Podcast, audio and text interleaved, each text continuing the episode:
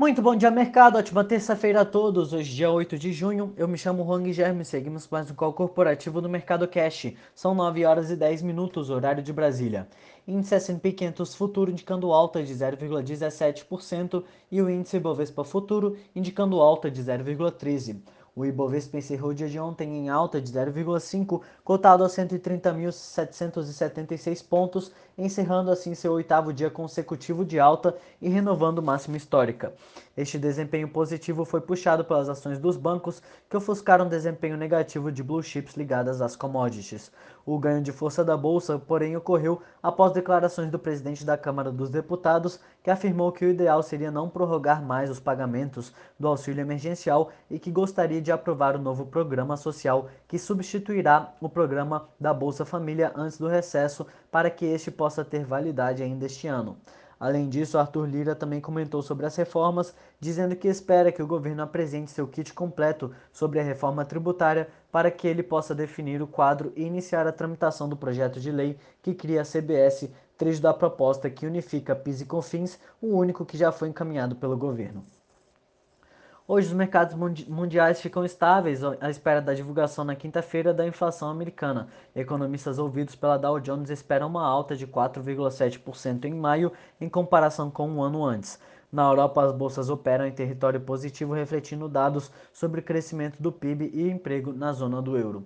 O emprego na zona do euro teve queda de 1,8% no primeiro trimestre na comparação anual, frente à projeção de economistas de queda de 2,1% e ao patamar anterior de queda de 1,9%. O PIB recuou 1,3% no primeiro trimestre em relação ao mesmo período do ano anterior, frente à projeção de queda de 1,8% e ao patamar anterior de queda de 1,8%. Já na Alemanha, o índice de percepção econômica decepcionou as expectativas, indo 79,8 pontos ante a projeção de 86. A produção industrial de abril do país também veio abaixo do esperado, em baixa de 1% ante alta esperada de 0,5%.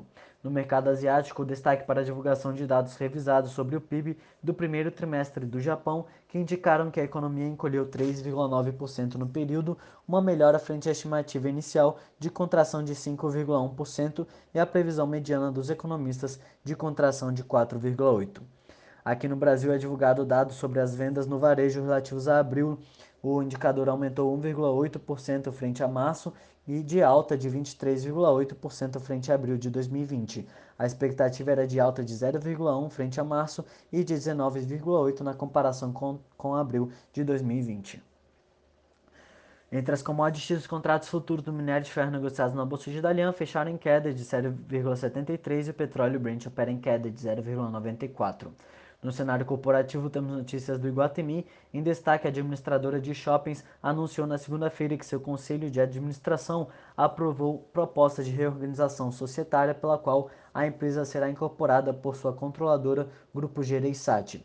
A operação implica que Iguatemi deixará de ter ações listadas no novo mercado da B3, segmento de mais alta governança corporativa, já que a nova empresa a ser formada terá units listadas no nível 1, segundo o comunicado conjunto ao mercado. Apesar disso, a empresa terá direitos de acionistas e práticas de governança similares ao do novo mercado. O free float esperado da nova empresa a ser criada na reorganização será de 45%.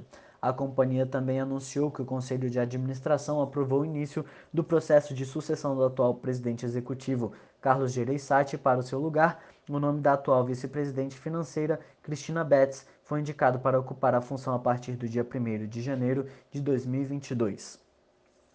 CVC. A CVC afirmou em fato relevante que estuda levantar recursos por meio de uma oferta pública primária de valores imobiliários. BR Distribuidora. Já o Conselho da Administração da BR Distribuidora aprovou na segunda-feira a proposta de criação de um novo plano de previdência da companhia, batizado de FlexPrev, que será administrado pela Petrus. Segundo a distribuidora de combustíveis, a FlexPrev será um plano exclusivo na modalidade de contribuição definida.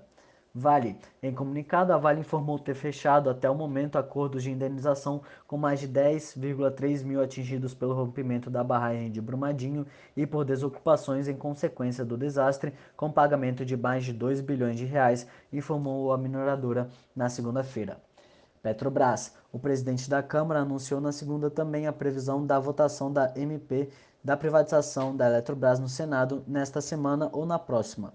Lira relatou o acordo selado com o presidente do selado com o presidente do Senado para que senadores tenham a liberdade de discutir e modificar o texto da medida provisória, caso considerem necessário, a tempo de devolvê-la para a Câmara.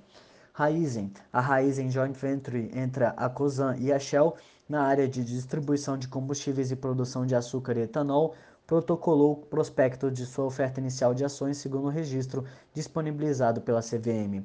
A Raizen afirma no documento que pretende usar recursos da oferta para construir novas plantas para expandir a produção de vendas e de biocombustíveis, além de investir em eficiência e produtividade na infraestrutura de armazenagem e logística para suportar o crescimento de volume de renováveis e açúcar. A IPO da Tópico no radar, a locadora de galpões e equipamentos industriais Tópico pediu registro para realizar uma oferta inicial pública de ações, segundo o documento publicado pela CVM. Atuais acionistas da companhia, que tem como principal sócio o fundo de private equity SCG, também venderão uma participação do negócio. Por hora, essas são as principais notícias. Desejo a todos um excelente dia e ótimos negócios. Um forte abraço.